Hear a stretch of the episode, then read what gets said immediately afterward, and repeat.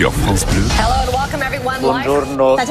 Buenos dias. Guten Morgen, meine Damen und Herren. Le monde se lève tôt. Marine, donc, direction le Royaume-Uni avec le prince Charles, obligé de se défendre face à des accusations de racisme. Oui, envers son petit-fils Archie, le fils de Meghan et Harry. C'est ce qu'affirme en tout cas Christopher Anderson dans un livre qui sort aujourd'hui. Le journaliste américain raconte une scène.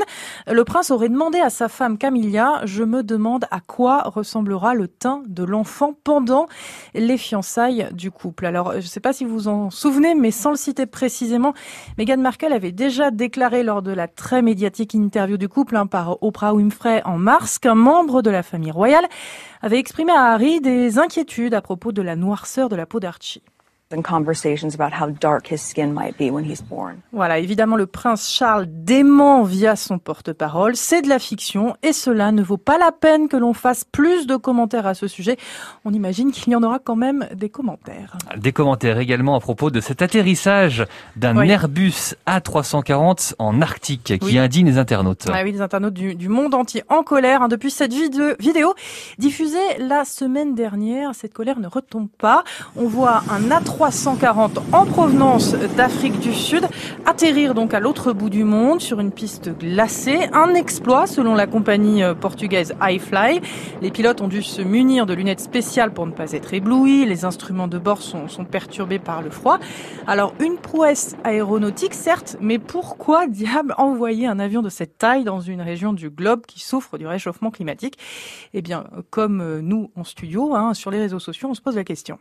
Une société portugaise a fait atterrir un Airbus A340 en plein Antarctique. Elle est pas belle la vie bon, En Antarctique, l'endroit où il y a que de la glace, des manchots, l'endroit où on a battu un record de chaleur en février 2020, voilà. Et voilà, rire crispé de l'humoriste Tristan Lopin sur Instagram. Le fin mot de l'histoire, c'est qu'à l'avenir, la compagnie, écoutez bien, veut transporter un petit nombre de touristes, tous VIP, aux côtés des scientifiques qui travaillent en Antarctique. Prix du voyage 9000 euros tout de même.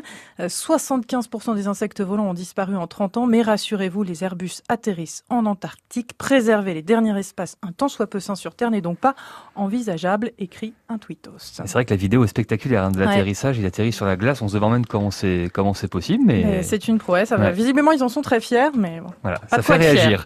Et puis direction la Corée du Nord à présent, où il est désormais interdit de porter un manteau en cuir noir. Et oui, un trench coat en, en cuir noir. Si on veut être très précis. Pourquoi? Eh bien parce que c'est le manteau préféré de Kim Jong-un et que les citoyens n'ont pas à imiter le style de leur dirigeant, de leur dictateur. Hein. Selon les infos de Radio Free Asia, la police parcourt désormais les rues pour saisir les vestes des citoyens et des vendeurs.